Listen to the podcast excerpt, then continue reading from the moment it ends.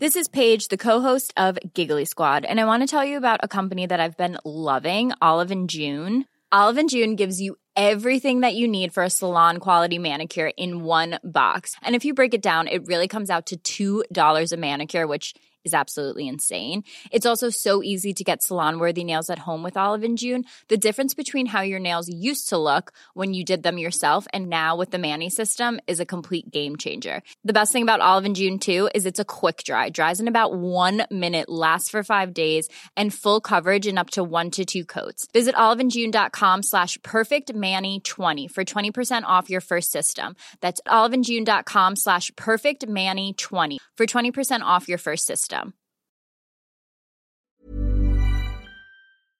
Laurence Ferrari, votre invitée ce matin, Aurore Berger. Bonjour Aurore Berger. Bonjour. On va parler de la campagne des législatives. Elle est dans sa dernière ligne droite et votre adversaire favori, ce n'est plus Marine Le Pen, c'est Jean-Luc Mélenchon. On en parle dans un instant, mais j'aimerais juste vous parler pour commencer de l'abstention. Elle s'annonce massive entre 52 et 56% notamment chez les jeunes. Et ce n'est pas aussi votre responsabilité de ne pas avoir su mobiliser pour cette échéance Ce qui est certain, c'est que c'est une responsabilité collective à partir du moment euh, où on n'a pas suffisamment réussi à intéresser, à mobiliser. Donc, il reste encore 48 heures de mobilisation avant le premier tour et ensuite une semaine avant le second.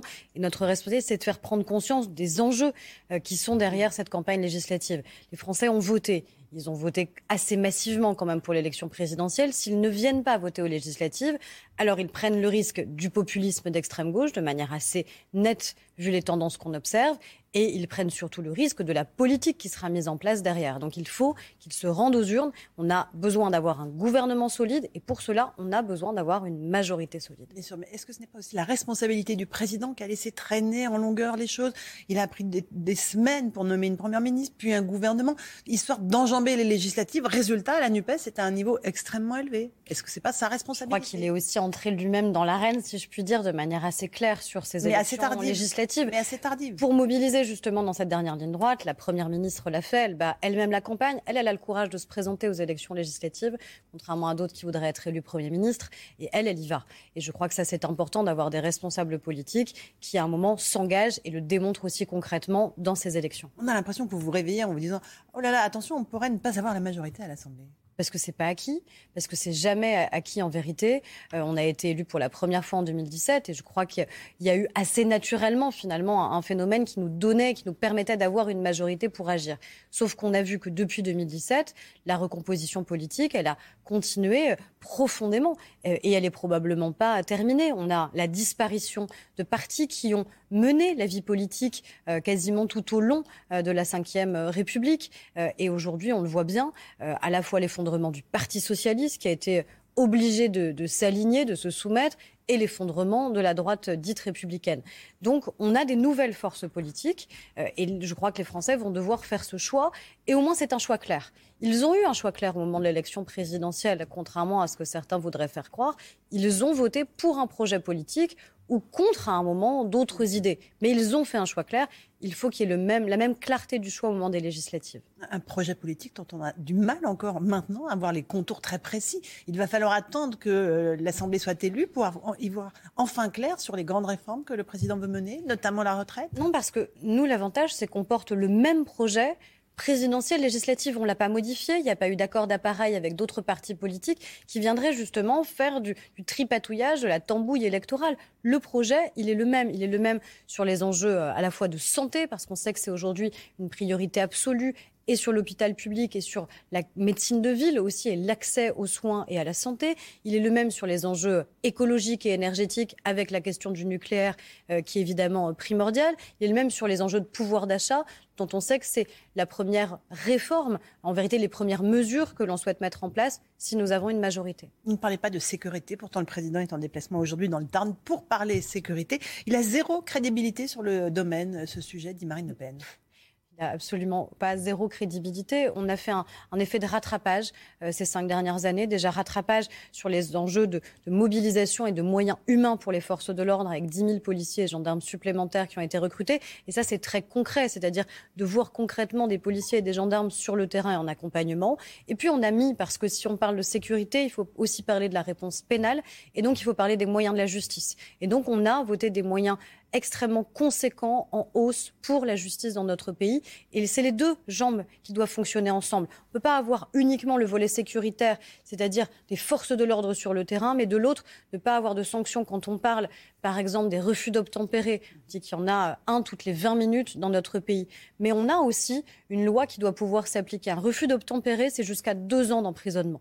Et à un moment, il faut aussi que cette sanction-là puisse être prononcée, puisse être exécutée pour qu'il y ait quelque chose d'extraordinairement dissuasif qui se fasse au bénéfice tout simplement du respect de la loi et de l'ordre. Quand Jean-Luc Mélenchon dit à propos des refus d'obtempérer, euh, la police tue, la police tue en France, est-ce que ça vous choque Évidemment que ça me choque.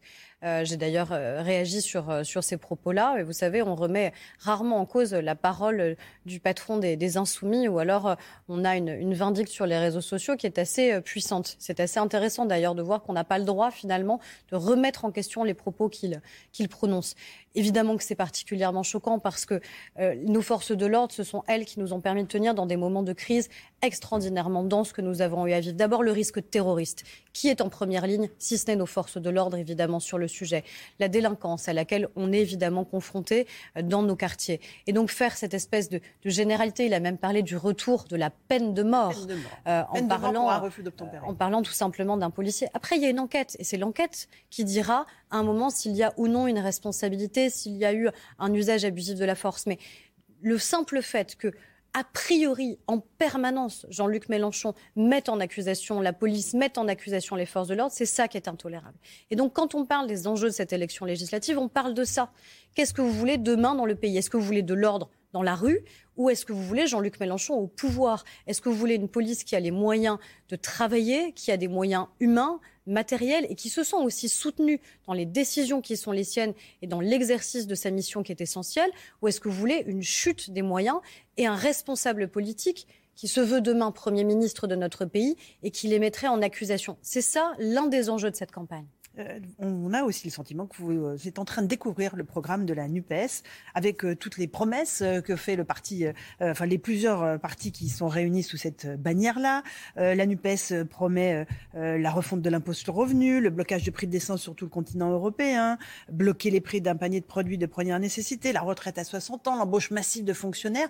C'est un programme dangereux pour vous ou c'est un programme éminemment social? Bah, C'est déjà un programme irréaliste.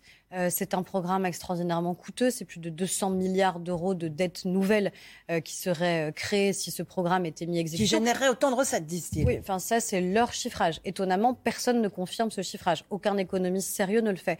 Mais c'est surtout un programme mensonger. Comment vous pouvez, mais parce que comment vous pouvez promettre aux Français demain d'avoir un retour à la retraite à 60 ans et dans le même temps augmenter les petites pensions de retraite et maintenir surtout le, paiement de ces pensions. On sait très bien que ça n'est pas compatible. Ça veut dire quoi? Ça veut dire qu'il y a un agenda caché. Il y a un agenda caché sur de la dette, il y a un agenda caché sur des impôts supplémentaires sur les Français. Évidemment, là, on se garde bien de dire qui paierait demain la l'addition en vérité de Jean-Luc Mélenchon. Il y a un programme les caché. Plus riches. Il a la réponse, c'est les plus riches. Oui, mais c'est qui les plus riches? C'est quoi? C'est quel niveau? de revenu? Euh, C'est ça qui n'est évidemment jamais prononcé et jamais dit. Euh, on parle d'un SMIC à 1500 euros. Évidemment que c'est c'est plaisant à entendre, notamment pour celles et ceux qui sont les plus fragiles dans notre pays et qui ont besoin d'être aidés, de faire en sorte que le travail paye. Comment on fait demain pour le mettre en œuvre? Comment on va expliquer à nos artisans, à nos commerçants, à nos TPE qu'il va falloir augmenter le SMIC à ce niveau-là? On a fait la prime d'activité, il faut encore faire en sorte que le travail paye plus et paye mieux, mais c'est irréaliste. Et puis sur les questions énergétiques, parce qu'il s'est fait le chantre de la grande transition écologique, il appelle ça la bifurcation écologique, c'est peut-être plus séduisant encore, je ne sais pas, mais il veut le faire en sortant du nucléaire. C'est un mensonge. On a évidemment besoin d'un mix énergétique, du renouvelable, certes, mais avant tout du nucléaire. Si on veut atteindre la neutralité carbone et donc cesser nos émissions de gaz à effet de serre, les faire chuter, ça ne peut pas se faire sans le nucléaire. Donc non seulement c'est un programme dangereux de fracturation de la société, mais c'est surtout un programme mensonger. Et je crois que notre responsabilité, c'est de mettre le doigt justement sur ces mensonges. Et hier, le président Macron, qui était en déplacement en Seine-Saint-Denis, département qui a voté euh, massivement pour Jean-Luc Mélenchon, a justement mis en lumière ce que vous venez de dire, c'est-à-dire les différences entre le programme de la France insoumise et celui du Parti socialiste, notamment sur le nucléaire, avec des divergences assez majeures. Euh, euh, juste pour revenir sur les mesures que vous annoncez en cascade cette semaine pour le pouvoir d'achat, euh, les Français ne sont pas dupes, ils savent bien qu'il y a une élection ce dimanche. La ristourne de 18% sur les carburants qui est prolongée jusqu'à fin août, un dispositif roller, et puis cette indemnité alimentaire d'urgence qui sera versée directement sur les comptes en banque des familles les plus modestes en fonction du nombre d'enfants. Expliquez-nous, est-ce qu'il y a quelque chose d'un peu plus concret? Qui aura droit? Dans quelle mesure? Combien? Là, le point de départ, c'est de dire qu'on a des Français qui sont en train de faire des arbitrages qui ne sont pas acceptables. C'est-à-dire savoir si, euh, pour leurs enfants, euh, on va euh, pouvoir nous-mêmes s'alimenter ou si on préfère privilégier l'alimentation de son enfant, si on va privilégier des produits d'hygiène à des produits alimentaires de base. C'est ça la situation parce qu'on est en train de vivre une inflation que ma génération n'a jamais euh. Euh, donc, il va falloir y faire face. Et nous, ce qu'on veut, c'est y faire face en ciblant les mesures, en effet, sur les ménages les plus modestes. Je pense notamment aux familles monoparentales. Euh, il y aura forcément un seuil de revenus qui devrait être déterminé, mais qui doit être modulé en fonction, en effet, du nombre d'enfants que vous avez à charge. Ça n'est pas la même chose d'avoir une famille qui a deux, trois ou quatre enfants. Et je crois que c'est ça qui est extrêmement important, c'est de faire en sorte que ce qui était essentiel, évidemment, pour nos concitoyens, c'est-à-dire s'alimenter, dignement, sainement, eh bien, ce ne soit pas un luxe dans notre pays. Bruno Le Maire a dit hier que les Français ne payeront pas un euro de plus euh, en, raison de, l'inflation. Euh, or, le barème de l'impôt sur le revenu est toujours, toujours indexé sur l'inflation euh, pour éviter les, les, effets de seuil. Pourquoi annoncer ça comme si c'était une nouveauté? Non, mais parce que je pense que c'est important de marteler. Il y a deux années où ça n'a pas été fait, c'est 2012-2013. Donc ça veut dire que ça peut malheureusement exister. mais je pense que c'est surtout extrêmement important de dire que nous, il est hors de question que quelconque addition soit payée par les Français. On a été euh, le gouvernement, la majorité, qui a baissé les impôts des Français sur la taxe d'habitation, sur l'impôt sur le revenu, euh, aussi pour nos entreprises, pour leur permettre aussi d'avoir des marges de manœuvre beaucoup plus importantes. Il faut qu'on continue à le faire. Et ce qu'on veut faire sur le paquet pouvoir d'achat euh, dès le 1er juillet, c'est la réindexation des retraites sur l'inflation. On l'avait dit dès la campagne présidentielle c'est le triplement de la prime dite Macron pour, encore une fois, soutenir les salariés qui travaillent euh, et mieux aider aussi les entreprises.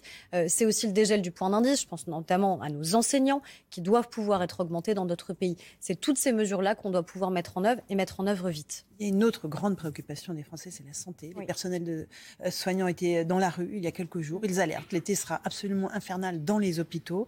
La ministre Brigitte Bourguignon a déjà annoncé une série de premières mesures avant même que la fameuse mission Flash ne soit terminée et rendue publique. Euh, est-ce que c'était pas une évidence qu'il ne fallait pas faire cette mission flash, qu'il y a des mesures à prendre tout de suite de revalorisation pour euh, attirer un peu plus de soignants dans les hôpitaux? Je pense qu'il y a les deux à faire. On a un niveau de tension à l'hôpital qui est extrêmement important. Les urgences, notamment, c'est finalement un thermomètre. Quand les urgences vont mal, c'est parce qu'il y a toute une chaîne qui a dysfonctionné auparavant.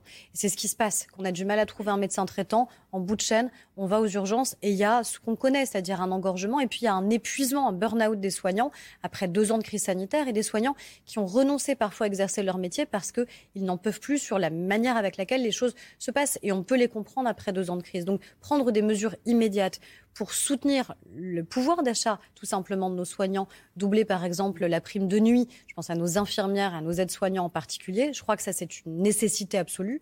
Après, faire confiance à des professionnels, notamment le patron du SAMU, pour justement avoir des mesures de plus moyen et long terme, je crois qu'on peut agir sur les, deux aspects, mais la santé c'est une priorité absolue. Et il y a un plan d'envergure à faire. Le plan Ségur euh, n'a servi à rien. Au fond, les choses n'ont pas changé. Au contraire, elles ont empiré dans les hôpitaux. Plan Ségur, il a été utile parce qu'il a permis la revalorisation des rémunérations qui avaient été bloquées pendant extrêmement longtemps. 183 euros net par mois, euh, ce sont des mesures qui sont des mesures fortes. Et ce n'était pas juste une prime, c'était une rémunération qui augmente et qui donc, dans la durée, euh, est enfin une rémunération digne. On sait qu'il faut aller plus loin. Il faut aller plus loin si on veut continuer à recruter. Il faut aller plus loin aussi pour libérer du temps utile de médecins. On a fait sauter le numerus clausus. Dommage que ça n'ait pas été fait avant. On sait que ça pas ça va produire des effets, mais qu'on a 3-4 années qui vont être difficiles sur le nombre de médecins qu'on a dans notre pays. Donc il faut faire sauter tous les verrous, faire monter en compétence toutes les autres professions de santé, faire monter la télémédecine, tout ce qui peut permettre aux Français d'avoir un meilleur accès aux soins partout sur le territoire. Un dernier mot sur les retraites. Euh, on a l'impression que là aussi, vous avez un agenda caché. Vous n'en parlez pas beaucoup de cette réforme des retraites à 65 ans. Ce sera peut-être pour après les législatives? Moi, je souhaite qu'on en parle parce que je souhaite que cette réforme se fasse. On n'a pas d'autre choix. On ne va pas être la génération qui renonce à une réforme qui est sans cesse annoncée et qui est toujours repoussée. Cette réforme, elle doit se faire. Elle doit se faire pour permettre de payer nos pensions de retraite sur la durée. Elle doit se faire pour remonter à 1100 euros par mois euh, la retraite minimale pour ceux qui ont eu une carrière complète. On n'a pas d'autre choix que de mener cette réforme. vous savez que le ministre dédié a déjà reçu les partenaires sociaux. La négociation, elle s'ouvrira dès tout début de l'automne, septembre ou octobre. Donc ça veut dire que l'agenda, il est connu, qu'on va pouvoir avancer. Et je l'espère qu'on aura demain une majorité pour le voter. Parce que si c'est Jean-Luc Mélenchon, en effet, on n'aura pas tout à fait la même réforme. Même si c'est une majorité relative et pas une majorité absolue ben, J'espère que si jamais, déjà moi je me bats pour qu'il y ait une majorité absolue qui puisse agir sur cette réforme, si jamais c'était une majorité relative, ça mettrait aussi face à leurs responsabilités les autres responsables, prétendus responsables politiques, notamment à droite, qui ont toujours plaidé pour cette réforme. Et on verra si demain ils acceptent ou pas de voter avec nous sur ces sujets. Rendez-vous dans les urnes dimanche 12 et 19 juin. Merci Aurore Berger d'être venue euh, dans la matinale de CNews. À vous Romain Lézard pour la suite.